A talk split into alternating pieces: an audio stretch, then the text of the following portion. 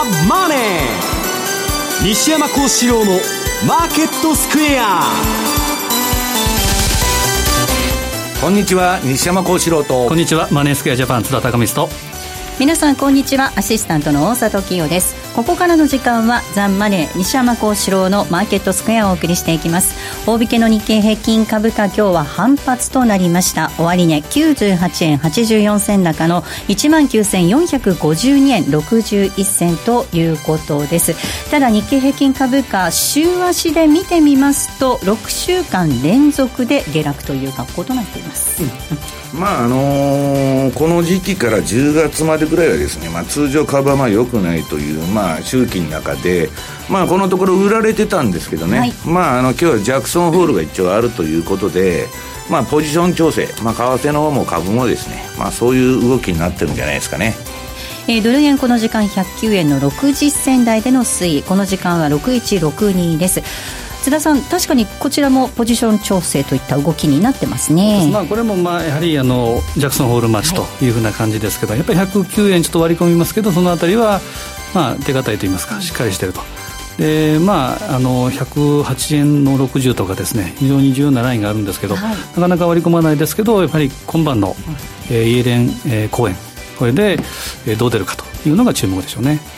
マーケットについてはこの後も西山さんと津田さんにたっぷりと解説をしていただきます。え番組ではリスナーの皆さんからのコメント質問お待ちしています。投資についての質問など随時受け付けておりますのでえホームページのコメント欄からお寄せください。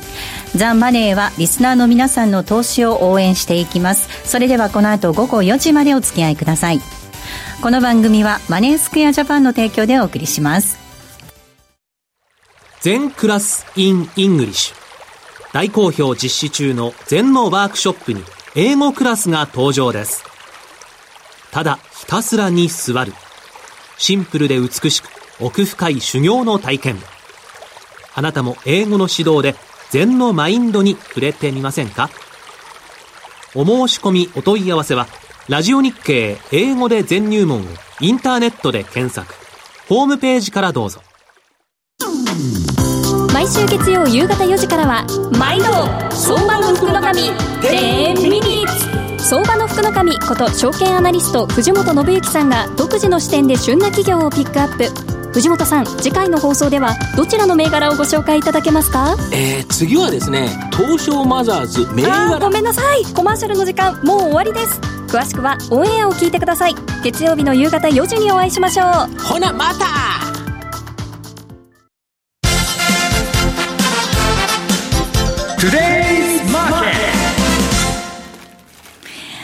トゥデイズマーケットです。まずは今日のマーケットを振り返っていきましょう。大引けの日経平均株価、先ほどもお伝えしましたが、反発となりました。終値は19,452円61銭、98円84銭高となりました。トピックス1596.99、4.79ポイントのプラスで大引けでした。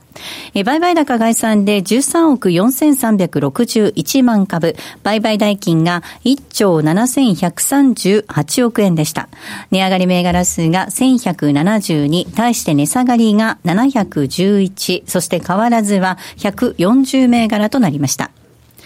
東証一部の売買代金のランキング。トップが任天堂、2位に三菱 UFJ、3位がトヨタ、4位ソフトバンクグループ、以下三井住友と続きました。一方の売買高のランキング、トップがみずほです。2位に木村丹、3位が三菱 UFJ となりました。業種別の騰落率確認しますと、今日は33の業種のうち上昇したのが26業種。26業種がプラスとなりました。。上げ幅大きかったのが、鉄鋼、繊維、輸送用機器、海運など。一方、下げたところで、下げ幅大きかったのが、順番に水産、食料、建設、倉庫などとなりました。え続いて、為替の動きも確認します。ドル円この時間109円の6263です。ユーロ円が129円の2530。そしてユーロドルが1.179094。での動きとなっています。えでは、マーケットのポイント、まずは津田さんからです。はい。えー、やはりこれからの注目は、えー、今晩、えー、まあ、始まってるですね、ジャクソンホール。で、キーパーソンっていうのは、まあ、言わずもがなではありますけど、イエレン議長とドラギ総裁。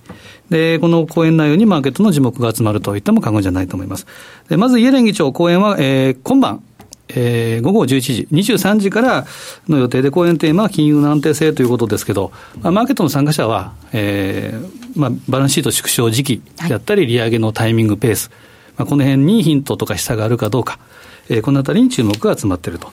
で、ちなみに昨年、ちょうど1年前の8月26日、えー、これがジャクソンホールでイエレンさんが、えー、早期利上げ示唆、これをして、で、デイリーベースで2円近くドル円が上げたというのがありました。ですから、まあ、このあたりは発言が注目が集まると。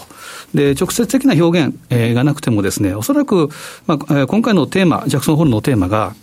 まあ、インフレ低迷の謎というふうなことにもなり、えー、なると思うんですね。で、その、えー、見解とか認識っていうのが早期利上げに結びつけば、えー、これは、えー、まあ、そのドル高フローというか、同意になるかなというふうに考えています。で、もう一人、えー、ドラギさん、えー、これは明日、えー、の午午前4時。はい。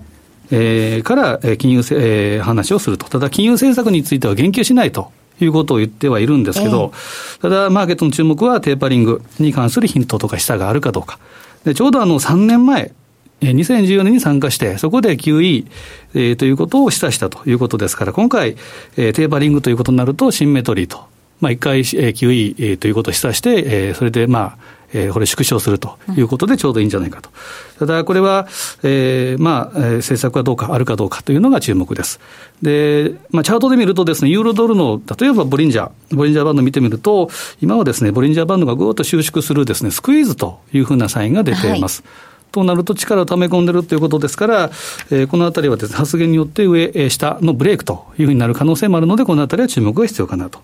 あとドル円のですね、えー、テクニカル的な重要ポイント、これは、えー、西山さんの今週レポートにもあったと思うんですけど、はい、やっぱり108、うん、これが非常に重要な、えー、数値で。個人的には21週のボリンジャーバンドのマイナス2シグマっていうのは108円の20。で、このラインが、えー、アメリカ、まあ、米ドルの、まあ、最終ラインというか、最終防御ラインみたいな、そういう形になってくるのかなと。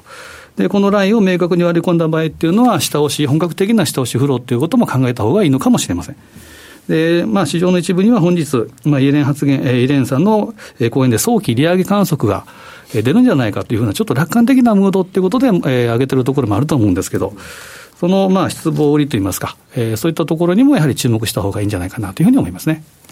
えでは、西山さんにお話を伺っていきたいと思います。ジャクソンホールについても後ほどお話聞いていきたいと思いますが、はい、まずは先週からの流れで、はい、まあ、トランプ政権のキーマンであったバノンが解任ということになりました。はい、これ、あの、偶然ではあるんですけれども、西山さんが以前から、あの、教えてくれてた、うん、えー、7の年の循環というのと、なんかこう、タイミングがぴったり合ってきてるような感じもあるんですけど。そうですね、だからあのスティーブン・バノンに関しては、まあ、彼と何日だったっけ、あのまあ、先週金曜日ですね。金曜日なんですけど、その前にもう辞表を出しとるんですね。うん、あのバノンが自分で辞表を出したと。で、まあ、解任ということになって、で、まあ、ホワイトハウス内でのですね、軍産複合体の方に、まあ、攻撃されてですね、えー、まあ、やめざるを得なくなったと。で、まあ、バロンの場合も4月5日にあの NSC ですね、国家安全保障委員会の方もクビにされてですね、はい、まあそのとこからずっと干されてたと。で、彼はまあこのまま政権内に残っていても攻撃ばっかされて、で、発言は封じられると。いうことで、まあ彼自体がメディア持ってるんで、そっちに外に出てですね、外からまあ、えー、今のトランプの政策をですね、推進するようなもう動きをした方がいいと、はい、いうことを本人が言ってたと。これはまあ、変えたんですね。はい、ゼロエッジだとか、まあいろんなところで報道されてますけど、まあ残っててももう死にたいだということでやめたんですね。はいで、それでまあ、バノンが辞めたということで、まあ、今まであの、軍産複合体とかですね、えー、まあ、まあ、反グローバルというのを掲げてき、まあ、あのー、バノンはやってたんですけど、彼が辞めたもんでですね、もう一斉にここで巻き戻そうと、要するに巻き返そうとするですね、まあ従来の、えー、ヒラリー・クリントンとか担いでた流れのとこがですね、まあいろんな、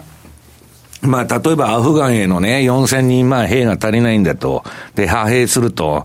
で、そういうなんとか、まあ、全部飲むんじゃないかと、トランプが。もうバノンがやめてですね、えー、孤立主義の旗を下ろして、そっちの、まあ、軍産複合体の傀儡になるんじゃないかと。言われとったんですけど、はい、まあ私もね、トランプが政権、自分の政権を延命するために、ちょっと譲歩するんじゃないかと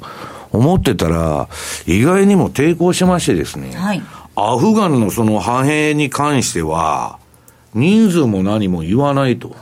そんなことね、時期区切ったり人数言うから相手に読まれるんだと。いうことを言ってですね、抵抗しとるんですね。で、あのー、まあ、軍産が まあ、巻き返すっていうんで、早速中国からラブコールで、トランプさん中国来てくださいと、中国も行ってきてるんですけど、まあ今のところ知らん顔しとんですね。で、まあちょっとですね、ええー、まあ世の中の報道ではトランプがこれでね、バノンがまあ、えー、孤立主義とかね、えー、反グローバルとか、そういう旗を下ろすんで、まともになるんじゃないかと。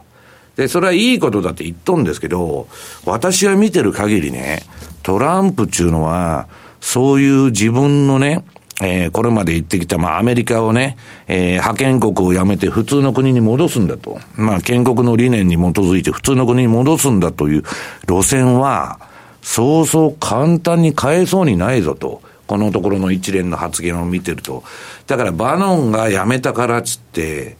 そう簡単に引き下がるっていう感じじゃないんですね、今のところ。だからそれで何が今問題になってるかというと、まあ FOMC とか金融政策もまあもちろん大事なんですけど、債務上限問題ですね。はい、これ9月末がリミットと言われてる。うん、これあの民主党からもあれ7票だったっけ？なんだっけ？あの票もらわないと成立しないんですよ。60かなんか条条件満たせないんですけど、まあちょっとですね、うん、微妙な感じになってきてるなと。まあだからトランプはね、えー、債務上限問題なんかどうでもいいと。言ってるわけですから、そ、ね,、れでもメキシコに壁作るって言ってますからね。だけどそれがないと予算もないわ、格下げにはなるわ、まあいろんな問題が9月にね、これ出てきそうだっていうことで、まあ今のところアメリカはね、まあ債務上限問題なんて、その度にクリアしてきたんだと、今まで。で、のんきなこと言っとんですけど、トランプはちょっとわからないなと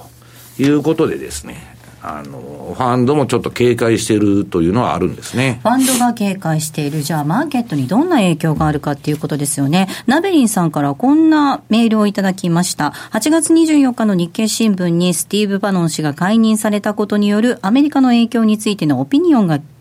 え、オピニオン記事が掲載されていました。スティーブ・バノン氏の解任は株価、為替に影響がありますか？ということなんですね、だからバーノンが辞めたからトランプがね、軍産複合体の傀儡になるんだと、オバマも最初抵抗したんだけど、ヒラリーが政権残っててね、がっちりまあそれでやられて、まあ戦争はあんまりしなかったんですけど、爆弾魔と言われるくらいですね、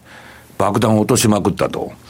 で、まあトランプもそういうことになるんじゃないかと言われてるんですけどね、このあの、この前のあれ、あの、メキシコとの国境にまた壁を作ると。はい。で、それ予算をね、議会が通さなかったら、はい、政府機関閉鎖するぞっつって、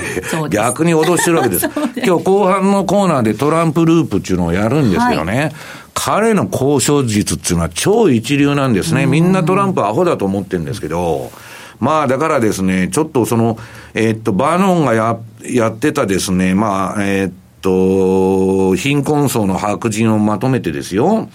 まあ、ポピュリズムに訴えるという戦略はですね、いまだに、やっぱりトランプやってるんですね。はい。だからまあ、そういうことになると、当然下の方に警戒した方がいいと。もうアメリカはね、あの、例のこの前の人種差別問題で、まあ南軍のね、銅像が倒されると。まあ銅像が倒されるっていうのは普通革命の時によく起こる現象なんですけど、もうあの、新しい南北戦争が始まっててですね、アメリカは。もう完全に国が分断されてると、二つに。だから、まあ、ちょっとですね、えー、これ、今日のあれでもやるんですけど、あの、レーダリオ。はい。世界最大のヘッジファンドですね。まあ、機関投資家の、まあ、資金を専門に運用しとるんですけど、そのまあ、世界最大のヘッジファンドのですね、まあ、史上最高のファンドマネージャーって言われる人なんですけど、レーダリオも最初トランプ政権はビジネビジネスマンの政権だから、えー、うまくいくんだと。まあ、楽観論述べてたんですけどね。肯定的な見方でしたね。ええ、ここに来て、まあ、逆に政治的な不安でですね、えー、危ないということで、弱気に転じたということでですね、えー、今、まあ、あの、運用者の間で非常に話題になってるんですけど、ちょっとですね、下の方が怖いんじゃないかなと、はい、どっちにしたって。はいいう感じが私はしてるんですけどね、うん、社会の分断、政局の混乱が激化していると、レーダリオは指摘したということで、投資リスクの高まりを警戒しているということです。本当にこれ、7のつく年のパターンと。あのね、今ね、まあ日本の評論の方はまあ万年強気なんで、いつでも強気の話しか出てこないんで、まあほとんど参考にならないんですけど、アメリカもそのミレニアル世代中心に強気の声が多いんですよ。はい。業績いいと、トランプなんかどうでもいいんだと、経済はうまく回ってんだと。で、イケイケどんどんで、で、リーマンショックも知らない、下げ相場知らない人が中心に、まあファングと呼ばれてる銘柄中心にまあ湧いとるわけですよ。だけどね、えー、ジョージ・ソロスは最近またそのアメリカ、空売りでやられてるんですけど、さらにまた売っとると。はい、で、ジェフリー・ガンドラックも売りでしょ？弱気でしょ、えー、で、レーダリオも弱気でしょ？素人だけが強気で、ナウテのファンドマネージャー全部弱気なんですよ。えー、どっちが勝つんだということなんですね。津田さん、なんとなくアメリカ株見ていても、私なんかは素人なので、下がらないじゃないかなんて思っちゃったりとかするんですけどね。まあ、チャート見たらですね、この空中戦っていうのがもう恐ろしいぐらいのチャートで、はい。で、まあ、例えば日経225、日経平均なんか見るとですね、例えばこれはもう一旦やっぱ崩れてるようなチャートの形になってるんですけど、うん、まあ、ニューヨークダウは非常に強いというのがありますけど、はい、まあ、これはいつ崩れてもやっぱりおかしくない。うん、先ほど言ったように、9月の28日が期限でしたかね、あの、えー、債務上限の。で、まあ、9月っていうのはそういったこともありますし、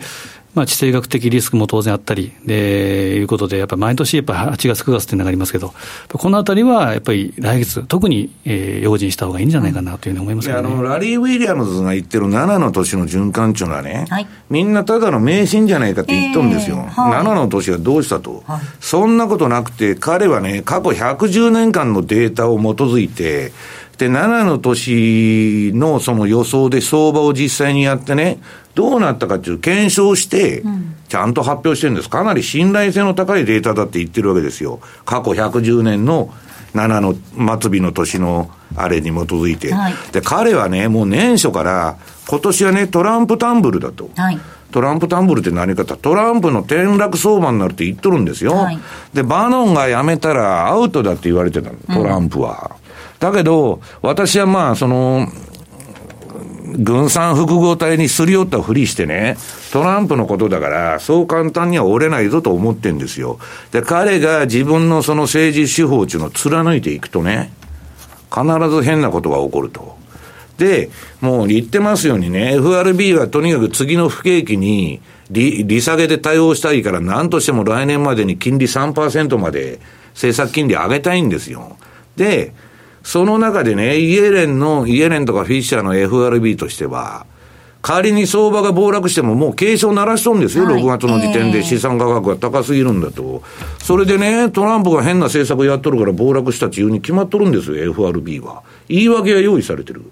で、トランプの方はイエレンが利上げするから、相場下がるんだと。で、知ったことかということになるわけです。だから、ちょっとですね、あのー、気をつけた方がいいんじゃないかなと、はい、もう、あの、総楽観の中でですね、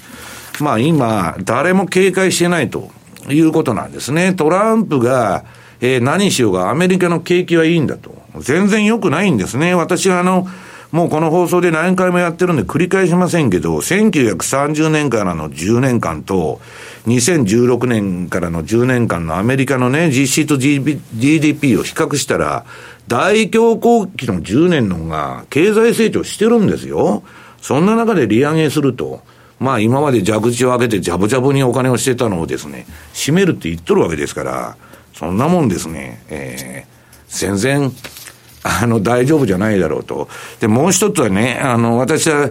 あの、レーダリオはね、また今、あの、ポピュリズムの台頭で、で、それが世界をね、席巻した1937年に似ているってまた言ったんですよ。一昨年に、今は1937年と同じと彼は言っとるんですけど、1937年ってね、どんなニューヨークダウが動きしたんだと。いうことで、今週のレポートに載せたわけです。これはね、あの、ロバート・プレクターつって、まあ、有名なエリオット、エリオット・ハードの第一人者ですよ。その、えー、それがね、プレクターがまあ、ちょうどエリオット・ウェブ・インターナショナルって彼がやってるサイトに、1936年から38年のニューヨークダウの波動カウントを上げとんですね。これ下げ5波動で下げてる。すごい下げですね。今みたいに1937年の途中からちょっと下がってくるんですよ。はい、で、えー、フィボナッチで言うと戻しすぎ83%も一回下げて戻すんです。その後の下げたるや、めちゃくちゃな下げでですね。まあ、これはまあ当時どういう動きしたのかっていう参考までに上げといたんですけど、そういう事態が到来してもですよ、今すぐにとは言いませんよ。まあ、おかしくない、えー、時代にこれから入っていくんじゃないかなという気がしとるんですけどね。そういう危ない時期に差し掛かっているというところで、まだまたさらにここで利上げ、そして高派的な発言となると、やっぱりジャクソンホールで今日何を言うのかっていうのも、ちょっと見ておかないといけないですね。ジャクソンホールなんてどうでもよくて、あのー、いや、それでね、はい、多少は動きますよ、それは2円や3円動くかもわかりませんけど、だって、それでね、イエレンがその高花こと言って、ドル買われたって、物価全然上がってないわけだから、そんなもん、その相場のね、えー、っと持続性がないでしょう。実際にデータがついてこなかったら。で、私が怖いと思ってるのはトランプがね、これでまあ自分の政治手法を貫いて、議会が決めるんですよ。政策っていうのはトランプが決めるんじゃなしに。議会で今ね、その債務上限でも民主党の協力も必要だみたいな票数が集まらないから、なってる中でね、で共和党だってトランプに反対するのがたくさんおるわけですよ。うまく来年度予算だとかね、この9月に全部決めなきゃいけないんですけど、回っていくのかと。で、トランプのその、あれが、その、原因でね、そういうのが、その、難航するとですよ、FRB だって、な、利上げするって言ってたってできるのかという話にもなってくるわけですよ。だから、この9月は、政治がテーマなんですよ。はい、で、それによって、まあ、相場がガラッと変わってくるんじゃないかなというふうに思ってるんですけど。ここまでは、トゥデイズマーケットをお送りしました。杉村富夫 CD マガジン8月号は、好評発売中。短期順張りは杉村流ファング銘柄をじっくり狙う。杉村さん厳選の新しい成長株を徹底解説。CD60 分価格は税込7560円。別途送料をいただきます。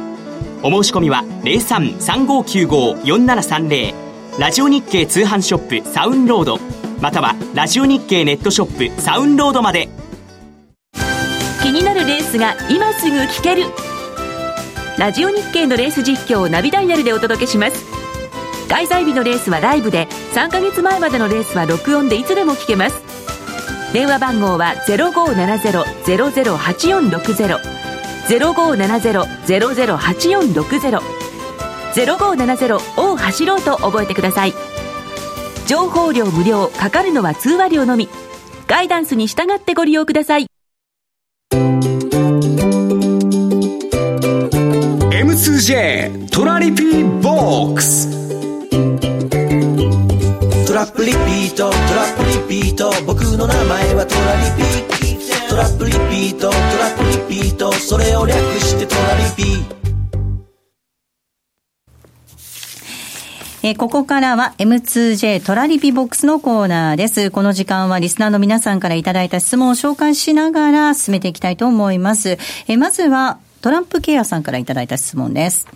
オバマケア廃止法案が否決、アメリカの、人種問題の拡大、政権の覇権争いでバノン追及など、追放など、トランプ大統領の政治手腕に疑問が湧き上がりますが、それでもアメリカのえー、株の下落限定的に思えます。債務上限問題を人質に取り、メキシコ国境の壁を建設しようとトランプ大統領吠えています。いくらなんでも、えー、債務上限クリアされると思っていますが、西山さんどのように考えておりますか、えー、そして個人的には減税というテーマで株高、ドル高で大いに賑わってほしいと思いますが、えー、減税に関してはどうお考えでしょうかというふうに質問いただいています。まあだから減税も何もね、最初の財源作りでオバマケアのあれを出したわけでしょ？で、それが潰れちゃってるわけですよ。で、今度はまた債務上限問題だと。それがね、クリアされないと、国債も何もね、えー、出せないし、えー、っと、償還なるあれも払えないというような事態なわけですよ。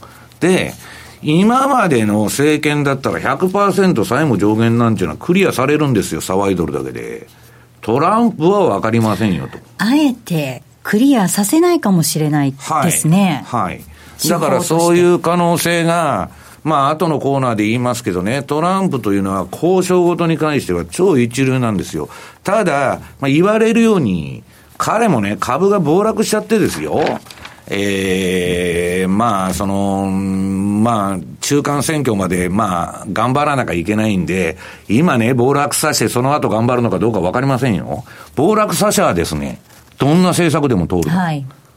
だって、財政出動するぞと、株が暴落しとると、不景気になったと。非常事態だと。はい。逆にトランプの政策は何でも通っちゃうわけです。だからそういうことを考えてる可能性もあるし、まああの、予算のあれで言ったらね、まあ、最近もツイッターでむちゃくちゃ怒ってるわけですよ。はい、その議会にね、通しやすいように俺がちゃんと抱き合わせて法案出してるのになんで議会は跳ねてるんだと。だから、本当にね、あんまり予断を持たない方がいいと。いうふうに私は思ってるんですけどね津田さん、ツイッターなんか見てると、本当にあのトランプさん、個人攻撃しちゃってますもんね、最近ではね。あの身内も何も関係なくですね、はいうんでこの間出てきたのは、やはりあの、まあ、選挙戦のようなです、ね、勢いでやっぱり言ってると。で、メキシコの壁っていうのは、その勢いでやっぱり言ったような感じでやって、うん、まあ、交渉術と先ほどありましたけど、はい、まず通らないところをまずドーンと言っといてっていうのは、まあ、セールスマンのテクニックっていうのはよくありあると思いますけど、まあ、それからどういうふうに譲歩していくのかなと。で、現実問題で、例えばメキシコの首脳とまた会談すればまた別になってくると思うんですけど、それは9月、に入ってから、まあ、今、夏休みですから、4日レーバーで開けてから本格的に動いてくる、ただ、ちょっと日にちがですね非常に短いというのがあるので、本当にこの十数日間でできるのかどうかというところも、タイムアウトになる可能性あるんですよね。では続いての質問です。柏のアシュリーさんからいただきました。えー、西山さん、毎週拝聴しております。さて、ポストイエレンが相場に与える影響について教えてくださいというメールいただいています。あのですね、あの、コーンっていうのがいまして、トランプ、はい。はいで、それはまあゴールドマン出身だからね、当然まあ株上げる方向に行くんだみたいな感じで、トランプはまあ彼を指名するというもっぱらの噂だったんですよ。ところがね、あの例の人種差別問題で辞めると。まあみんな企業から何からレッテル貼りされるんで、はいでね、もう全部ドン引きで、で、トランプは、じゃあ辞めるんなら全部組織潰しちゃえっつってみんな潰しちゃったわけですよ。まあだからそういうことなんでね、まあ次の議長選びも相当大変だと。ただまあ誰になろうともですね、私は今の引き締めの流れというのは基本的に変わらないと。要するに物価も何も上がってないのになんで締めなきゃいけないんだと。いやもう98ヶ月もね、景気拡大して、まあ近い将来やってくるね、不景気に対応しなきゃいけないと。それはもうとにかく利上げで、あ、利下げで対応したいと。そのためにそれまでに金利上げときたいという流れは変わらないんで、要するにですね、この相場の寿命っていうのは本当は QE3 があのテーパリングで終わった時に突き取るんです、すでに。で、今、目くらましなのは、その後はトランプが大盤振る舞いやって、えー、税制改革からね、減税からとにかくあの、えー、ボルカルールの廃止からですね、メキシコの壁からもう、財政出動から減税からですね、何も全部やると。それはバブルするでしょうということでみんなが、11月、12月に勝って1年分上がったんですよ。日本の相場も、アメリカも。で、それがですよ、うまくいかないとなったら、だから私はね、トランプは、一つ考えてるのは、彼の政策を全部通そうとしたら、相場暴落したら通りますよ。それは財政出動もやらなきゃいけない、減税もやらなきゃいけないと。そういうことに、誰もが納得する材料ができるわけです。だから、トランプっていうのは何を考えてるのかわかんないから、何を考えてるのかわかんないっていうのは、一つは、今あるバブルを温存させて中間選挙まで。それで勝とうという戦略。で、早めに暴落さしといて、それはイエレンの FRB のせいにできますから、そこから自分の政策を相場暴落しましたんで、緊急経済対策を打つということで、通していくか、二つの手法を考えてると思うんですけど、まあ、どっちを選択するかは、まあ、わかりませんよね。あの津田さん、えっと、今、ポストイエレンということでお話伺いましたけど、はい、そういう意味では、日銀もそれから ECB もね、どなたがなるのかっていうのはね、この後ですけれども、注目集まりますよね、まあ、日銀っていうのは、ちょっとまあ今、あの政策がですね本当にやるのかどうかっていう、はい、まあ、ECB は9月7日ですか、うん、次,、えー、次は。ですから、まあ、あの方向性の違いっていうのは、出てきたのはですね、やっぱり6月の ECB フォーラム、ここが起点で、えー、変わってきたと、で今日資料で、まあ、あの後でネットで見ていただきたいんですけど、はい、実行レート、これ見たら、もう一目瞭然といいますかですね、まあ、一番強いのが主要国でいうとカナダドル、はい、で2番目がオーストラリア5ドル。で、ユーロがこれだけ強くなってきたと、うんうんうん、で、その後ニュージーランドドルが強かったんですけど、最近の GDP の下方修正等々、あとはニュージーランドドル高牽制ということで落ちてきて、日本円がですね、だいぶ上げてきたと。で、その後ニュージーランドドル、ポンドで弱いのが米ドル。で、米ドルはですね、やはり弱いというのは、これはもう今のトランプ政権もそうですし、まあ別にあの、強くなるっていうのは逆に不利になってくるわけですから、基本的にはやっぱりドル売りの流れっていうのは、やっぱ変わんないのかなという気がしますね。えー、ここまで皆さんからいただいた質問を紹介いたしました。では、ここでセミナーのご案内なんですが、えー、名古屋でセミナーが開催されます。9月2日土曜日です。えー、場所はミッドランドスクエア5階ミッドランドホールでの開催です。9月2日土曜日、スタート時間が12時30分となります。え、詳細なんですが、番組のホームページぜひご覧いただき、えー、ご応募いただきたいと思うんですが、えー、ザンマネー西山幸四郎のマーケットスクエアスピンオフセミナー FX 株価指数 CFD1 日徹底攻略ということでお届けしていきます。えー、第3部では西山さんもご登壇、えー、実践プロから学ぶトレード戦略ということでお届けしますので、えー、ぜひ番組のホームページの方からご応募いただければと思います。えー、たくさんのご応募お待ちいたしております。ここまでは M2J トラリピボックスをお送りしました。山本薫です。大橋弘子です。矢川ゆきです。マーケットトレンドは私たち3人がお送りします。日々変わりゆく投資情報を毎日コンパクトに15分でお伝えします。マーケットトレンドは月曜から金曜夜6時、トコムスクエアから公開生放送。ラジオ日経ポッドキャスト。過去に放送した番組の一部やポッドキャスト限定の番組を iPod などの MP3 プレイヤーでいつでもどこでもお聞きいただけます。詳しくはラジオ日経ホームページの右上にあるポッドキャストのアイコンからアクセス。浜田節子です。鎌田新一です。投資という冒険をもっと素敵にするためにマーケットのプロを招いてお送りする「ゴーゴージャングルマーケット」は毎週金曜午後4時からお聞き逃しなく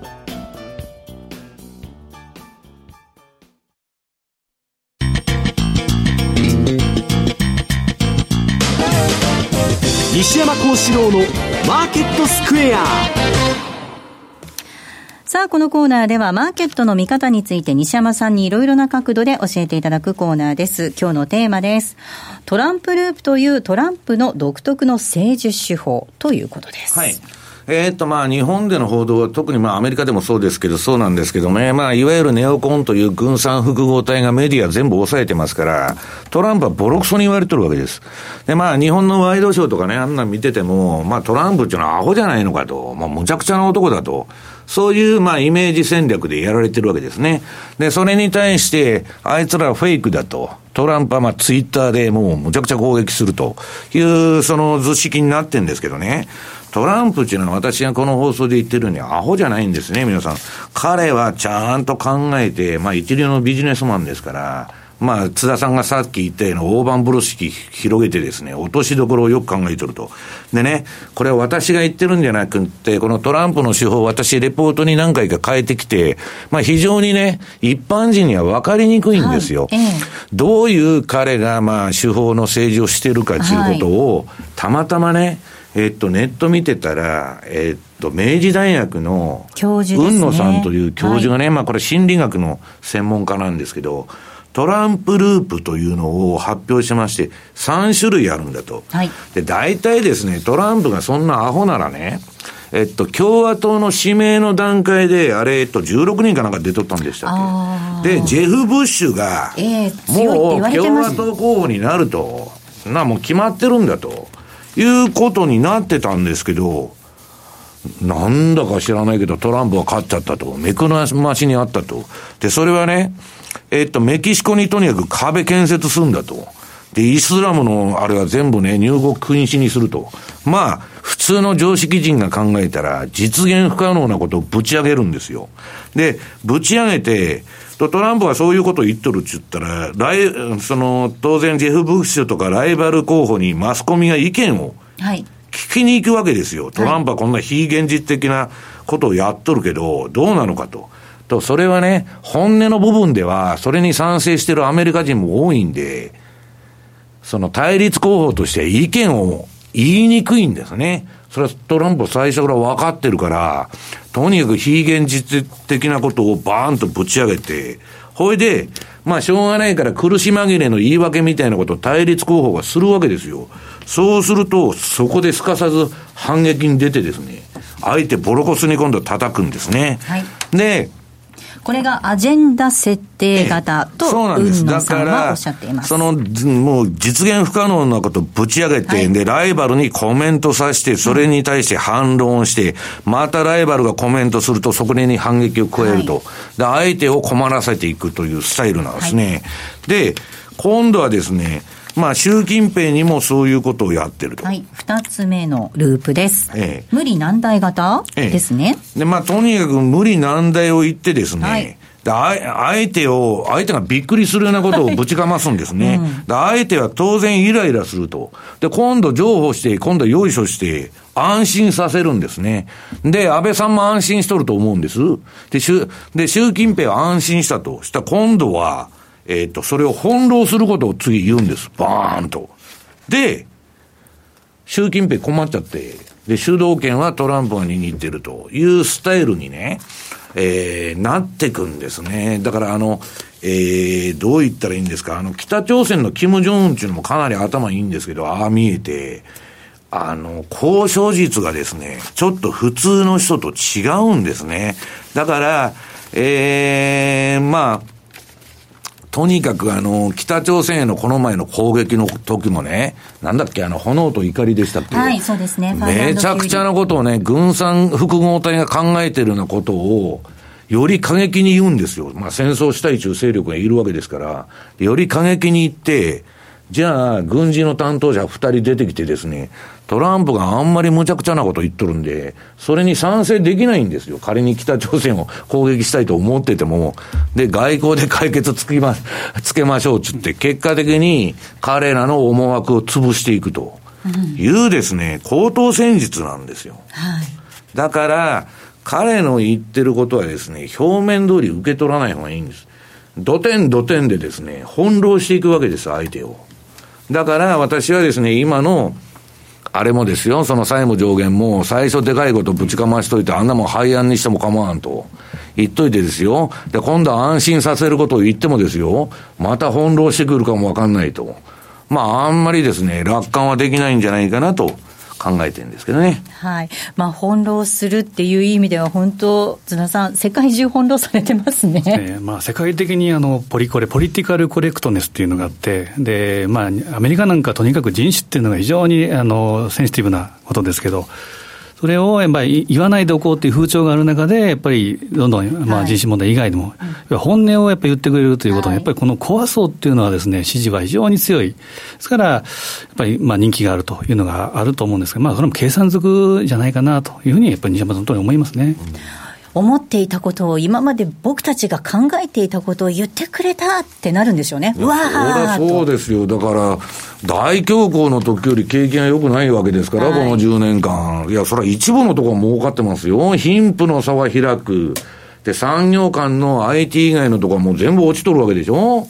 そういう中で彼はポピュリズムに訴えてるわけですよ。だから、えー、かなりですね、今までの政治家とは手法が違うんだと。だから日本のワイドショー的にですね、考えるとですよ、そのトランプっていうのは単なるアホで何するかわからん男っていうふうになってるんですけど、はいえ。ー、ちょっと子供じみてるみたいなね、はい、そうじゃないんだということなんですね。これ西山さん、こういうその高度な交渉術って、はい、やっぱりそのビジネスマンとして、いろんな経験をしてきたからこそっていうところがあるんですかね。トランプは4回も破産してますから、それなりに学習効果があってですね、で、彼は失うもんないわけです。4回も破産してるんですから、万歳してるんですから、だから金なんかにもうこだわってないと思ってるんですね、私は。はい最後は自分の人生で自分の その主張を通していくと、あの通り超わがままですから、でまあそういう手法でやっててですね、えー、まあ、今、その軍産複合体が巻き返してですね、まあ、オバマとかヒラリーの時代に戻るような観測が多いんですけど、はい、私はそうならない可能性も高いんじゃないかなと思ってると。とそうなるとね、相場的には、レーダー利用じゃないですけど、えー、政治がこんだけ荒れとってね、うまくいくのかと。で、世界中ね、えー、金融引き締めの方の流れに正常化に向かってるわけでしょ？それはちょっとですね、注意しといた方がいいんじゃないかと。で、私はね、あのー、今日ちょうど番組資料もあるんで、はい、相場のことちょっとここで具体的に。ちゃんと見たいと思います。はいこれね、相場の転換点というか、まあ逆張りに私は使ってるんですけどね、うん、ATR チャンネルと。で、これドル円のなんだっけ、ドル円とユーロの冷やしから4時間足1時間30分と。これどんな商品の、どんな時間帯にも大体このバンドのね、えー、っと、一番外側の赤のとこまで来たら、とりあえずいいとこやったと。で、いいとこやったっつって、そのバンドに到達したからって売ったらダメなんですよ。下の ADX がそこでピークアウトしたら売りに行く。はい。で、ちょうどあの、ニューヨークダウのね、冷やし。のちゃ、あ、CFD の冷やしが出てると思う、はい、ニューヨークダウ。これ、ちゃんと、その、この前のね、相場、天井で売れたんです。はい。今私は売りに入ってるとそこら中で公言してるんですけどね。はい、なるほど。この ATR で売ったんです。ATR チャンネルの一番外のラインに達して、はい、大札さん下がらない下がらないって言ってるけど、ADX が、うん、私の中では今下げ3波で下がってるじゃないかと。うん、天井で売れたんです。うん、だから、相場はね、私が言ってるあの標準偏差と ADX 使った順張りというのも最もやってるんですけど、今、ニューヨークでは別にトレンドあるわけじゃないですから、調整相場に入ってると。で、これは相場の転換点。はい。とにかく相場のボトムと天井を捉えてね、最もストップを置か置かなきゃダメですよ、絶対に。で、今、まあ、利が乗ってきてると。で、まあ、このままどこまで下がるかっていう相場の目安もね、このバンドで見てるわけです。で、日経平均 CFD もお願いします。日経平均はこの前いいとこで止まるとこでまた止まっちゃったんですよ。で、そこから、えっ、ー、と、一回リバウンドしてまた下げてきてるということなんですけど、これはね、えっ、ー、と、相場の、うん、例えば売ってても買ってても、利食いのポイントにも使えるわけです。その逆張りしなくても。はい、ええ、買ってて、まあ、ここまで行ったんで、一回降りようというポイントにも、この ATR バンドと、えー、っと、この下の ADX の8日のですね、あそうですね、動きを見ながらやってると。で、これはね、この ATR チャンネルっていうのは、私はくどくどと説明したとこが、ことが、これまで一回もないわけです。うん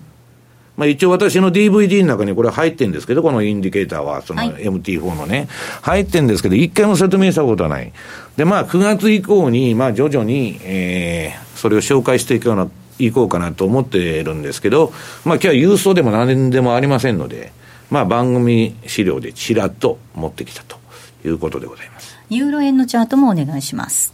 え、ユーロ円もやるんですか？はい。いや、ユーロ円は別に、あの、なんで持ってきたかっていうとね、はい、えっ、と、その、普通のあの、えー、標準偏差のチャート出していただくと、こっちですか？あ、ユーロ円の。ユーロ円の標準偏差。その下です。はい。その、ユーロ円が、えー、っと、その、クロス円というか、円相場の中では一番儲かると私は言っとるんです。すごくトレンドが分かりやすい。で、これあのー、たまたま今日はユーロ円の冷やしとね、冷やしの標準偏差と新値3本足のチャート。で、あと、4時間、え、あと何があったっけ ?4 時間足があります。4時間足。まあ、トレンドが分かりやすいじゃないですか。で、そういうものをですね、えー、手がけ、うん、クロス円の循環、まあ、円相場の循環ということで言うと、ユーロ円が今、今っていうか今年の相場でですよ、すごくまあ、入りやすいというか、儲かりやすいなという気は私はしとるんですけどね。はい。西山さん、そういえば、この間の日曜日に東京でセミナーがありまして、はい、まあ、それにご参加くださった方もいらっしゃると思うんですが、あの、ユーロのポジションがパンパンだっていう話ありましたよね。ユーロじゃないですよ。ユーロドルじゃなかったです。ニューヨークダウニューヨークダウを、うん、ニューヨークダウっていうか、SP500 とニューヨークダウをショートしていると。あ、あの、えっと、CFT えっ、ー、と、シカゴで先物市場で、ユーロのポジションがポジションね、話ありました、ね、そのポジションがパンパンっていうのは、えー、いわゆる小口投資家のですね、ポジションがパンパンなんだと。ね。で、えー、ユーロはね、ドラギンはもう出口に出てくるから上がるんだと。まあ、100人が100人、そんなこと言ってるわけですよ。だから、ユーロ買いとドル買いだとイエレンも占めるんだと。はい、ユーロ買い、ドル買いなんだって言っとるんですけど、小口投資家のポジションがパンパンということは、まあ、ラリー・ウィリアムズの分析によるとね、えー、っと、こいつらはいつでも損するんだと。で、小口投資家、ちゃんとね、あの、CM、CFTC から発表されてるシカゴの通貨のポジションでも、あの、何でもそうなんですけど、実際には、日本の証券会社とか FX 会社は、えー、ノンコマーシャル中、トーク筋のポジションしか発表してないわけですよ。ところが、小口投資家とかそういうののポジションもちゃんとあるんです。あと、あるいはヘッジするコマーシャルのポジションとか。で、そのいつでも損するやつの逆をやるのがいいんだとラリーは言ってるんです。だから、彼はね、100人が100人、その買いだって言ってる時に売りだと言ったり、ちょっと見方が違うんです。だからまあ7の年の循環もね、はい、このまあラジオでは私とあの輪島記者しか言ってないわけですけど、はい、まああの、過去110年のね、あれに基づいてるということで、うん、まあ決していい加減なそのサイクルではないということなんですね。ここまでは西山幸四郎のマーケットスクエアをお送りしました。M2J マーケット投資戦略さあ、このコーナーでは来週に向けての投資戦略伺っていきます。津田さんです。はい。えー、まあ、毎年この8月の末になるとですね、去年も一昨年も実は、えー、ラジオでも言ったんですけど、はい5ドル円、これ8月はもう陰線になりやすいと、これは2000年以降で、えー、2007年以降、過去10年では9割、2014年しか陽線じゃ長い、で2000年以降だったら、あとは2002年、2006年、あとは2014年、えー、だけが陽線、全部陰線と。ということは、8割2分が陰線と、やっぱり下がりやすいというふうなアノマリ、えー、傾向があると。ただ8月末に買って、あよく10月末が4月末に、これはもう黄金のアノマリですが、はい、8月末に買いエントリー、12月末に売り決済ということになると、これも、えー、実は5ドル円とニュージーランドドル円が非常に確率が高くて、えー、両者ともですね、過去10年では8割。で、2000年以降でしたら、これは8割8分2厘。17年中15年がこの8月末に買って12月末に売るというのはワークしているというのがあるんですね。ですから、今、まあ、えー、5ドル円、ニュージーランドドル円というのは、特にニュージーランドは、えらい下押しをしてますけど。下げましたよね、ニュージーランドもね。で、かなり、まあ、ストレートもタイドルも下げてるというのがありますけど、5ドル円もこれは、えー、今月まだ陰線ということですから、まあ、ぴったり8月末に買わなければいけないということじゃなくて、最終週なんかに安値は拾っておいて、で、12月に向けてというのを見てもいいと思うんですが、ただ、えー、今年やはり9月にこれだけ大きな材料もあるということですから、はい、えー、ロスカットなり、あとはリスク管理なり、このあたり,、えー、このあたりを十分注意して、えーまあ、参考にしていただければなというふうに思いますね、えー、5, 5ドル円、オーストラリアドル円がこの時間86円6369です、そしてニュージーランドドル円が79円をちょうど挟んだあたりの動きになっております。えー、ここまでは FX 投資戦略のコーナーをお届けいたしました。えさてお送りしてまいりました西山幸四郎のマーケットスクエア。そろそろお別れのお時間です。あの5ドルのこのアノマリーというのがですね本当に不思議なんですが確率がものすごく高いので、はい、ぜひ参考になさっていただきたいなと思います。今日ここまでのお相手は西山幸四郎とマネースクエアジャパン津田隆美と大里清でした。さようなら。この番組はマネースクエアジャパンの提供でお送りしました